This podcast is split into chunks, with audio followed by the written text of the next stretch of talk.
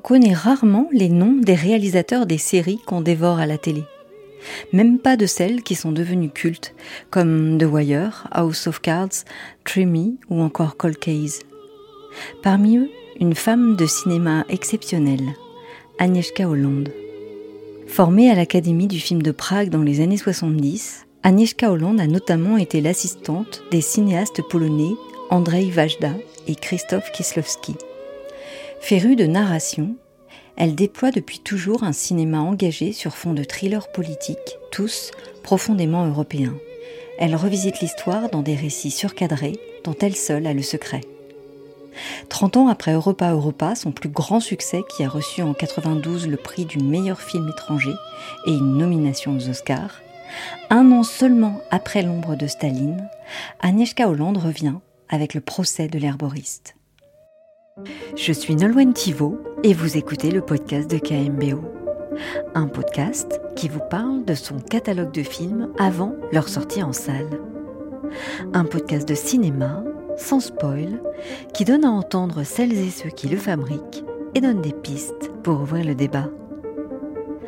Pour cet épisode, Agnieszka Holland vous donne à entendre les coulisses de son dernier film. Le procès de l'herboriste dont le titre original est Charlatan, est basé sur une histoire vraie. Celle d'un homme modeste, hors du commun, dont le procès avait défrayé la chronique.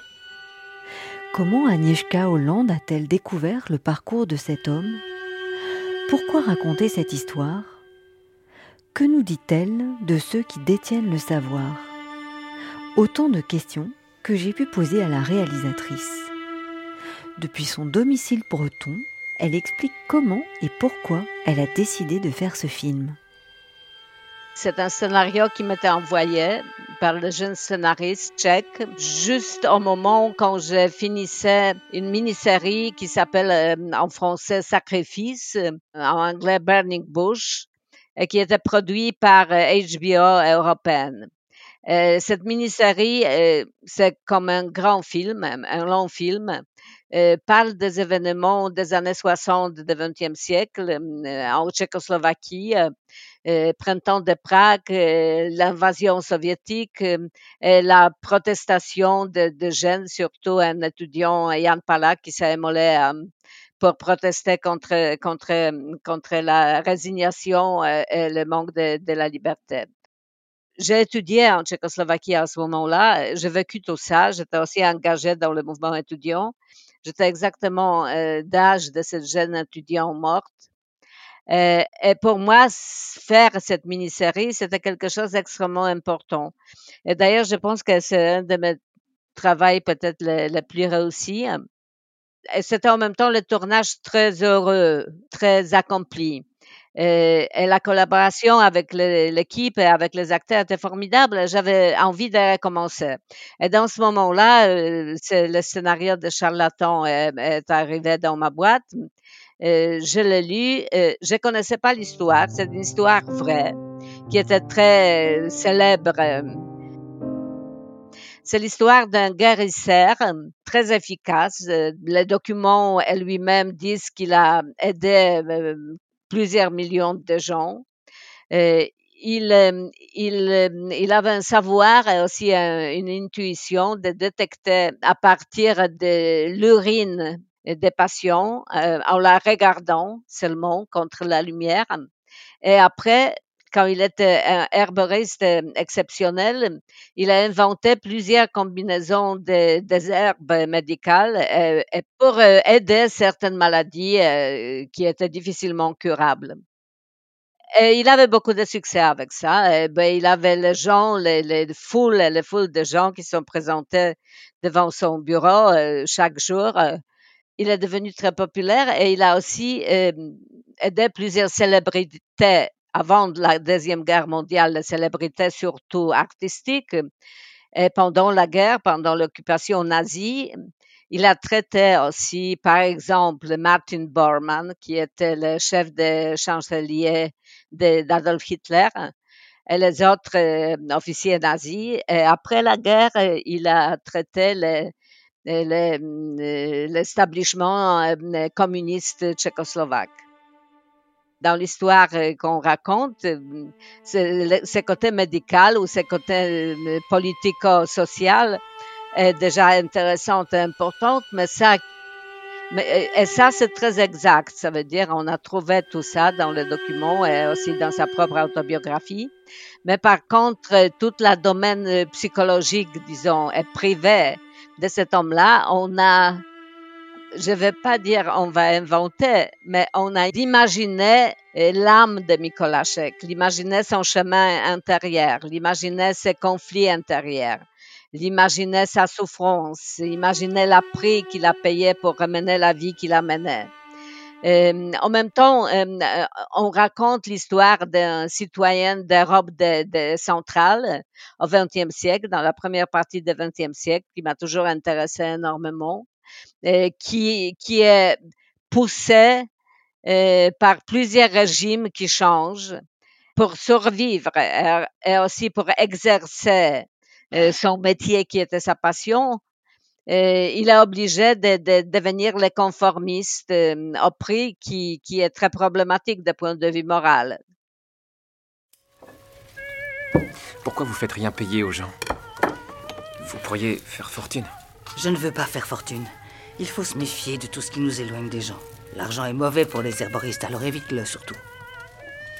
La moralité et son désir euh, de vaincre euh, la mort font de lui un personnage euh, qui est très complexe et très ambigu. Hein.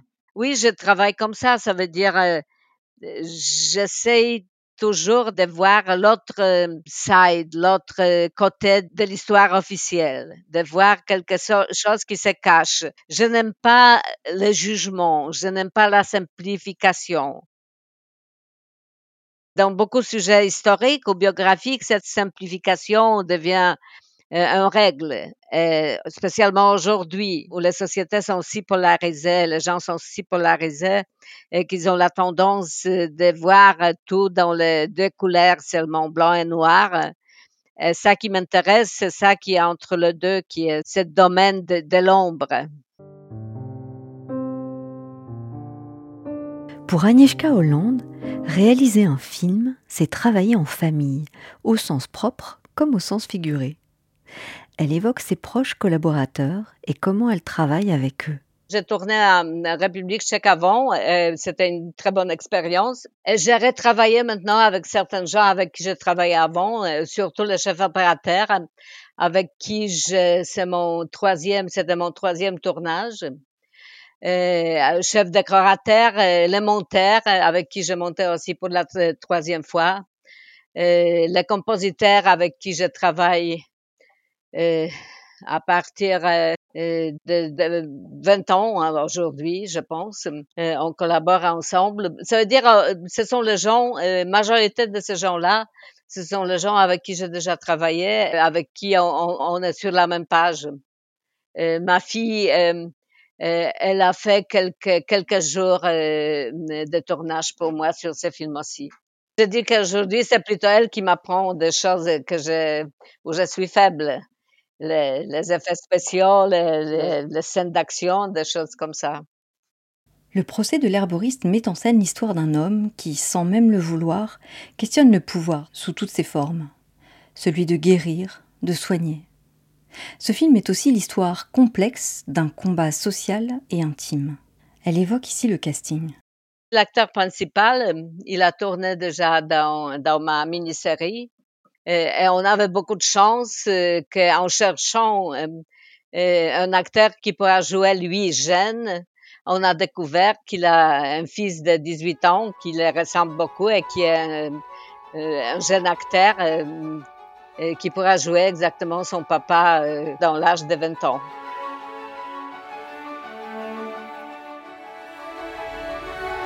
J'ai dû faire le casting de personnage de František, ça veut dire d'assistant de, de, de avec qui euh, il a une relation spéciale.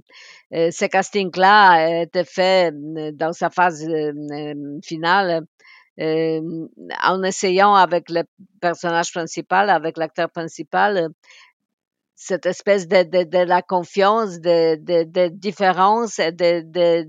d'infinité aussi. Euh, C'est-à-dire l'essentiel, c'est de, choisir un acteur qui qui qui qui qui aura qui créera cette espèce de tension aussi, de tension érotique entre les deux. pour pour l'acteur plus âgé, pour Mikolasek, c'était plus difficile de travailler cette relation-là parce qu'il n'a jamais fait avant. Hein. Euh, en République tchèque, vous n'avez pas beaucoup de, de, de, pièces ou de films avec ce sujet-là. Euh, pour lui, c'est oui, pour lui c'était c'était nouveau. Il était il était un peu angoissé par ça. Il savait pas s'il s'il sera crédible. Euh, bon, il, il, a fallu de le faire avec avec beaucoup de patience et de douceur de de, de côté de, de, de, mon côté, de côté de son euh, caractère, mais aussi de, de pour lui, pour lui de briser certains, certains obstacles qu'il a eu, euh, certaines angoisses qu'il a eu. Et, et ça s'est très bien passé finalement. Je pense que tout le monde s'est senti euh, authentiquement euh, engagé dans, dans la vérité de cette situation. Je peux dire aux gens que tu ne reçois plus aujourd'hui. Flacon suivant. Tu aides tout le monde, tu devrais penser le suivant est un homme, 54 ans.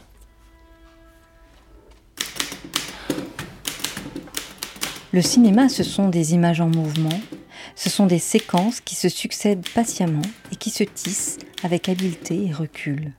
Elle aime à préciser ses exigences en matière de montage. Je suis très spéciale avec le monteur. Ça veut dire, euh, j'exige qu'il respire euh, dans le même rythme que moi, ce qui n'est pas toujours évident.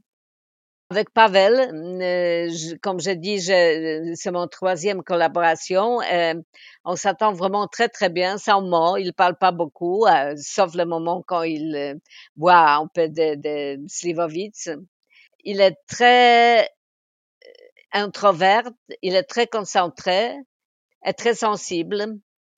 Et on commence le travail, ben, bon, d'abord il lit le scénario, après je lui dis euh, un peu comment je vois le film avant le tournage. Et, et après, ben, au fur et à mesure, il reçoit les roches et, et il commence de, de, de, de, faire sa version de scène qu'il me montre, on discute ça, ça avance comme ça. Et dans la première collaboration, il a fallu plusieurs, plusieurs versions avant qu'on a trouvé celle qui, qui, qui nous unit. Et maintenant, euh, pratiquement la première, euh, le premier montage de lui déjà euh, est, très près d'être bon. Le cinéma, c'est aussi des images qui sonnent, qui parlent et nous questionnent. Que nous raconte Agnieszka Hollande sur les intentions sonores de ce film? Oui, ici, la musique, surtout, c'est la musique de, de. Ça veut dire c'est la musique qui n'est pas très plaisante, qui est grinçant, qui est, qui est euh, introverte. Ça ressemble un peu à certaines musiques modernes des années 30 du XXe siècle, euh, comme euh, Martinou, par exemple, le compositeur, grand compositeur tchèque d'époque. Euh, il y a, il y a un peu la sonorité comme ça. Mon compositeur est relativement très jeune parce qu'il a 40 ans seulement. Ça veut dire qu'on a, quand il a euh, composé les premiers euh, chants pour, euh, pour mon film Le Jardin secret, il avait 14 ans, je pense. Dans la vie privée, c'est mon neveu. C'est quelqu'un de très intelligent et très très inventif. Ça veut dire il cherche toujours. À, je collabore avec lui si bien parce que il a une technique, un talent, euh, je pense, assez exceptionnel. On, parle de, on parle de l'histoire d'abord au personnage principal qui sont une grande inspiration pour lui. Euh, parce qu'il essaie toujours d'être euh, près des personnages, de ne pas être euh, illustratif ou donner la musique qui est trop extérieure. Moi, je n'aime pas ça non plus. Euh, mais aussi on parle de, exactement de de de, de la concept de, de, la sonorité des films. Ça dépend des sujets, bien sûr, de, d'époque, de, tout. Euh, euh, en même temps, en faisant le film d'époque, on ne fait pas la musique d'époque nécessairement. Vous l'entendrez ou vous avez déjà pu l'apprécier, la composition de ce film est méticuleuse notamment lorsqu'il s'agit de trouver des principes narratifs ingénieux pour raconter le temps. Les flashbacks qui sont ici essentiels et que je n'utilise pas beaucoup dans mes films, ça m'est arrivé peut-être deux fois que j'ai utilisé ces procédés-là. Ici, ils sont très importants. Ils étaient scénarisés déjà. Bon, on a changé des choses, mais l'essentiel était là dans le scénario. Et on a cherché avec chef opérateur aussi, avec le monteur, mais surtout chef opérateur d'abord, comment le faire dans les façons accessibles, de, de, de, de, ne pas être trop visible, de ne pas le faire dans les façons trop conceptuelles, trop formelles et en même temps de, de, de, de trouver la, la, différence qui sera discrète mais très sensible. Et on a joué avec les couleurs, mais aussi avec les façons de filmer. C'est chronologique, le flashback, ce qui aide, bien sûr. Mais ici, on, on, on a décidé que euh, le présent est moins coloré que le passé. Euh, normalement, peut-être c'est différent, c'est opposé, que le passé, que le présent a les couleurs euh, normales et le passé on peut décolorer. Euh, mais nous, on a fait différemment. Euh, et plus loin on est dans le passé, plus jeune est le, héros. Et plus c'est plus dense sont les couleurs, oui. Plus, ça veut dire plus présent, plus, plus coloré.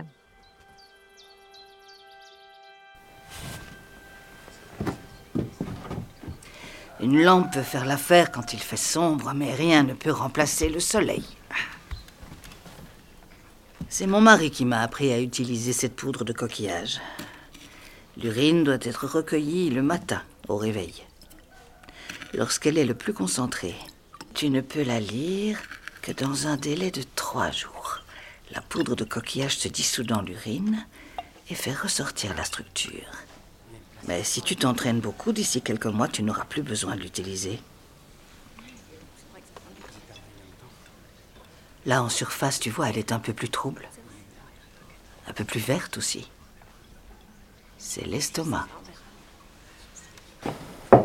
À toi d'essayer. Tu dois être capable de décrire tout ce que tu vois. Et pour ça, il te faudra apprendre les bons mots pour comprendre ce qu'ils veulent vraiment dire.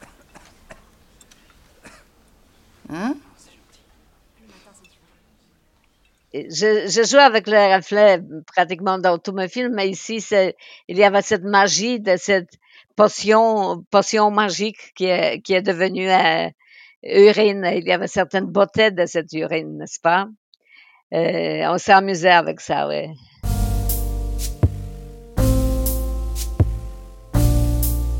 Pour Anishka Hollande, tout est politique. Fascinée par le destin des hommes et des femmes emprisonnés pour des raisons politiques, sociales ou historiques, elle dresse infatigable le portrait de ces personnages engagés, oubliés par l'histoire. Avec le procès de l'herboriste, elle s'empare une fois de plus de la question du pouvoir et de son emprise. Elle évoque par là même l'appauvrissement de la considération de l'homme dans sa globalité au profit de la spécialisation médicale. Les guérisseurs, ça existe dans tous les pays, surtout dans les pays d'Orient ou d'Amérique euh, latine, euh, mais aussi, euh, mais aussi en Europe. je fais un film qui a parlé de ça, d'un guérisseur contemporain.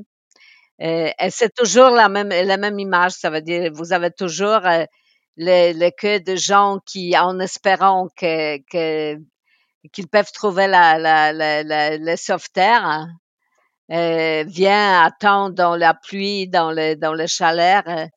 Euh, il y a ce personnage charismatique euh, qui ouvre mon euh, à la donne exceptionnelle ou la connaissance exceptionnelle.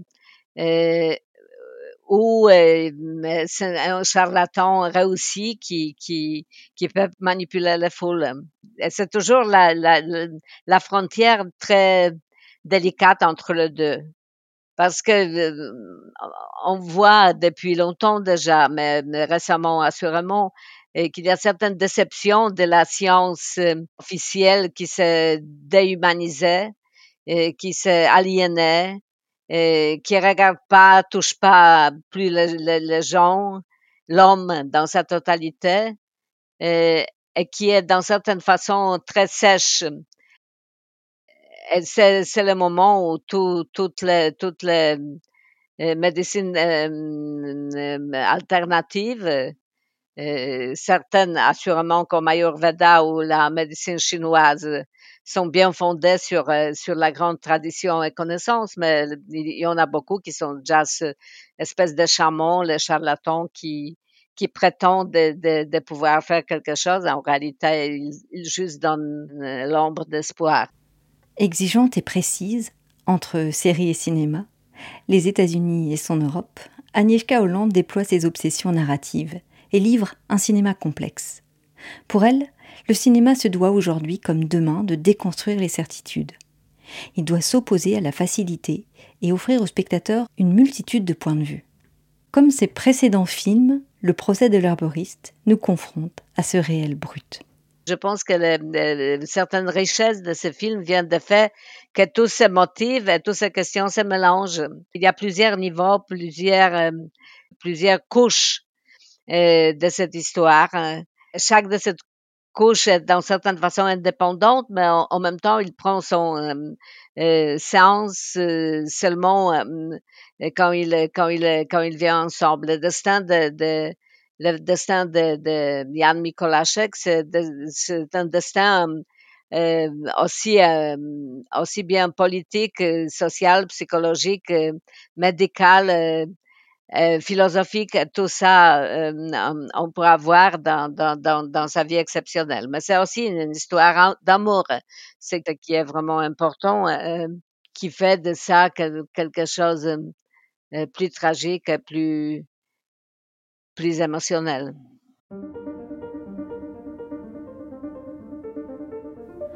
Le procès de l'herboriste sort le 30 juin 2021 au cinéma. Vous venez d'écouter le sixième épisode du podcast de KMBO. Un podcast qui vous parle de ces films avant leur sortie en salle. Un podcast de cinéma qui donne à entendre celles et ceux qui le fabriquent et donne des pistes pour ouvrir le débat. Il est produit par le studio de podcast Narasson.